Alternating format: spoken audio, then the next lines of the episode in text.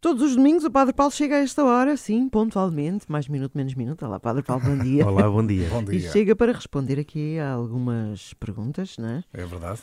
E temos aqui, eh, neste domingo, a pergunta é do João Rodrigues Gonçalves. O João diz assim, Padre Paulo. eh, Padre Paulo, faz-me um bocadinho de confusão a quantidade de grupos e movimentos religiosos dentro da Igreja Católica. Opus Dei, Comunhão em Libertação, Renovamento Carismático, Focolares, etc.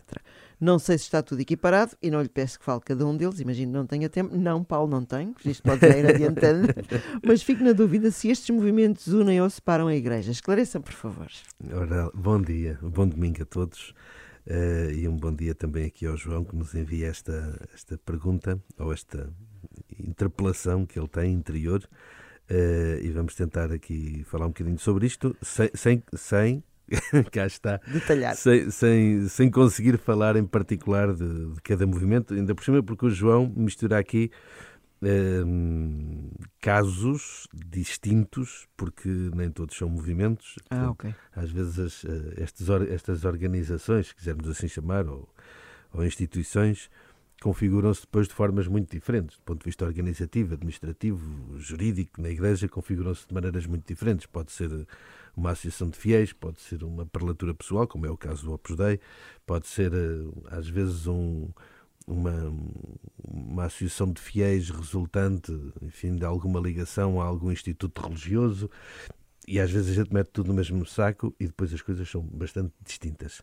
Mas eu até dizia, diria que, junto eh, a, esta, a, esta, a estes exemplos que o João aqui coloca, poderíamos pôr aqui, por exemplo, algumas congregações religiosas que conhecemos e as eh, iniciativas associa- associadas eh, a, essas, eh, a esses institutos religiosos.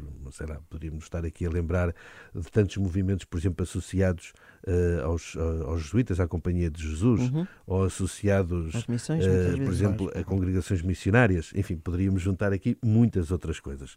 E pergunto ao João que isto lhe faz um bocadinho confusão, esta diversidade, eh, e se isto, às tantas, não separa a Igreja.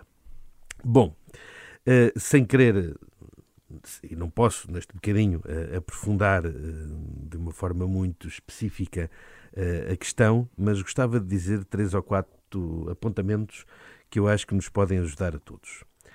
Bom, em primeiro lugar, eu penso que todos nós nos lembramos daquela, daquela expressão muito bela de São Paulo na, na carta aos Coríntios, quando fala da Igreja como um corpo e que tem muitos membros. Eh, e todos os membros do corpo, eh, enfim, utilizando a imagem do nosso próprio organismo, todos os membros do corpo são, são distintos, são diferentes uns dos outros, têm capacidades diferentes, têm funções diferentes, têm tarefas diferentes, mas todos eles hum, concorrem para que o corpo esteja em harmonia, para que o nosso corpo funcione.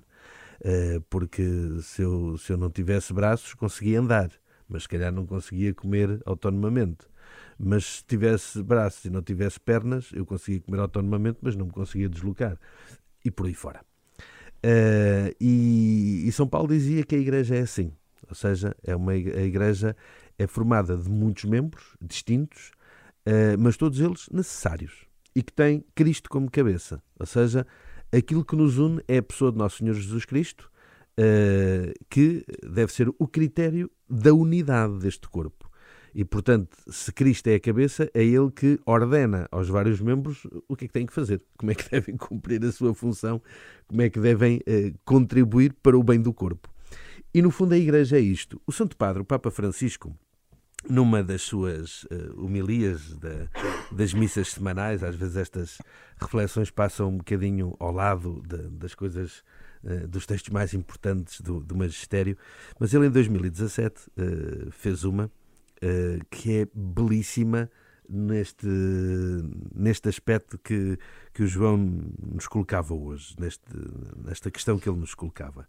E dizia o Santo Padre, nesta sua reflexão, que, eh, falando desta, da edificação da Igreja, tendo Cristo como cabeça, como cabeça eh, e a certa altura dizia que eh, nós não podemos pensar numa Igreja uniforme.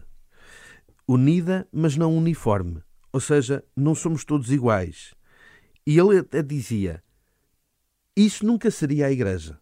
Que é uma coisa impressionante. Ou seja, a gente olhar para uma igreja em que somos todos iguais, fazemos todos da mesma maneira, pensamos todos da mesma maneira, temos todos os mesmos carismas, respondemos todos de igual forma, isso não seria a igreja, diz, diz, diz o, Papa, o Papa Francisco. Uh, o fundamento não se, não se muda, não se transforma. E o fundamento é a pessoa de Jesus Cristo que nos chama, que nos convoca e que nos envia em missão. Mas nós somos distintos. E por isso também estes organismos na Igreja são expressões desta diversidade. Ou seja, pelos seus carismas, pela sua espiritualidade, pelas suas propostas formativas, eh, pela, pela missão que assumem na vida da Igreja e na vida da sociedade, na lógica da missão, são distintas, com características distintas, mas sempre na resposta ao mesmo Senhor que é Nosso Senhor Jesus Cristo. Por isso o que nos une é o credo, é no fundo a fé que nós professamos, mas depois manifestámo-la e realizámo-la de forma diferente na vida da própria Igreja. O Papa, o Papa até dizia, uh, utilizando aqui uma, uma imagem engraçada que está muito, está muito atual, uh, está sempre atual na nossa cultura, dizia que nós cristãos católicos não temos uma t-shirt como uma equipa de futebol. Ou seja, não, não, não, não vestimos todos de igual forma. Não, no fundo, não temos todos o mesmo carisma. Uh, esse carisma é distinto, é diverso. Desde Sempre... que a tenha lá a cruz, está tudo bem. É? Exatamente, de, de, desde que tudo isso concorra para a unidade. E acrescentava o Papa: assim se constrói a Igreja. Eu vou até ler o que ele diz. Assim se constrói a Igreja. Edifica-se a Igreja sobre a pedra angular que é Jesus Cristo e não se pode mudar e com a diversidade harmoniosa com a harmonia. E a harmonia, explica o Santo Padre, é a nossa caridade. Se amarmos, haverá harmonia. Se lutarmos uns contra os outros, mexericamos, não haverá harmonia e o edifício desabará. Ou seja, o que nos coloca aqui muitas vezes as questões eh, se é positivo ou não é positivo, se separa ou se une, como dizia o João, não é tanto os diversos carismas dos movimentos, organismos, associações de fiéis, enfim, como queiramos uh, configurar estes, estas várias expressões eclesiais, o que separa não é o pertencer ou estar envolvido em algum destes movimentos. O que separa é a nossa atitude. Muitas vezes de olharmos apenas para o nosso umbigo, olharmos apenas para o movimento a que nós pertencemos e que só o nosso é que é bom e os outros não prestam para nada, de acharmos que os outros é que estão todos errados, isso é que divide. Mas isso não é esta expressão, esta multifacetada expressão da vida da Igreja. Isso são os pecados de cada um de nós. Não é? Isso é o mal que tantas vezes está dentro do nosso, do nosso coração e que não sabe também valorizar esta diversidade da Igreja.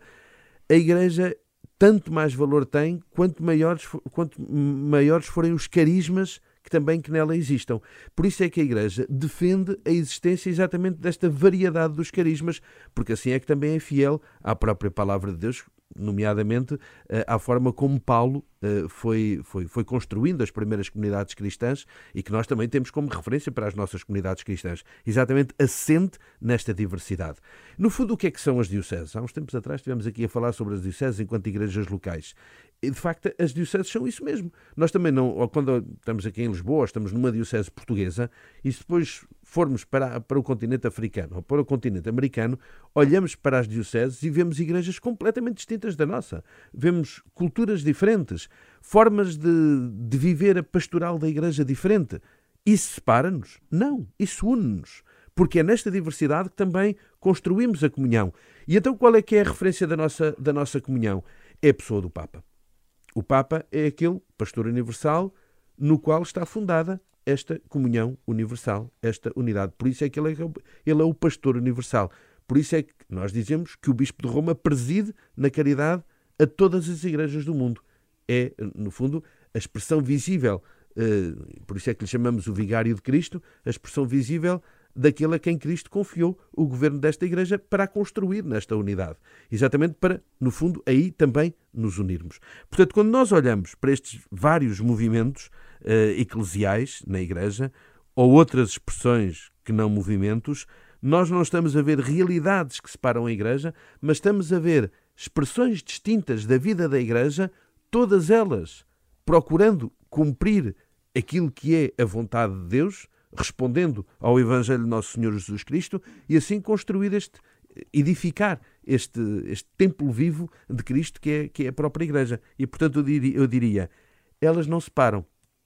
Elas são exatamente a expressão de uma unidade que está centrada numa outra realidade, que é a pessoa de, de Jesus na nossa vida. E por isso, uh, o que é importante é nós também sabermos valorizar a diversidade. E quando eu vejo alguém que pensa diferente de mim, que vive diferente de mim, não posso à partida achar que está errado. Bom, estava aqui a ouvir as suas palavras, Padre Paulo. Estava-me a lembrar de uma expressão que é muito conhecida, não é?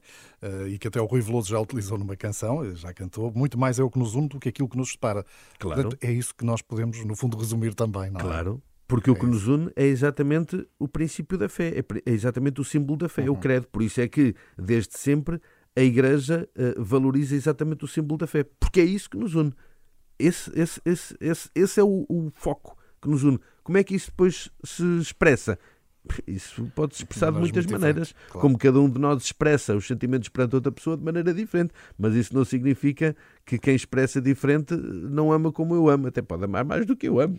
Certo. Portanto, isso é, é, muito, é muito relativo, mas é exatamente isso. Muito bem, então, se quiser fazer uma pergunta como o João fez sobre a vida da Igreja, estamos sempre abertos às suas dúvidas, às suas questões, às suas curiosidades, não é? Exatamente, por e-mail, por exemplo, pode enviar essa pergunta, antonio.freira.br.pt, dina.isabela.br.pt e também pelo WhatsApp da Renascença ao 96 2007 500.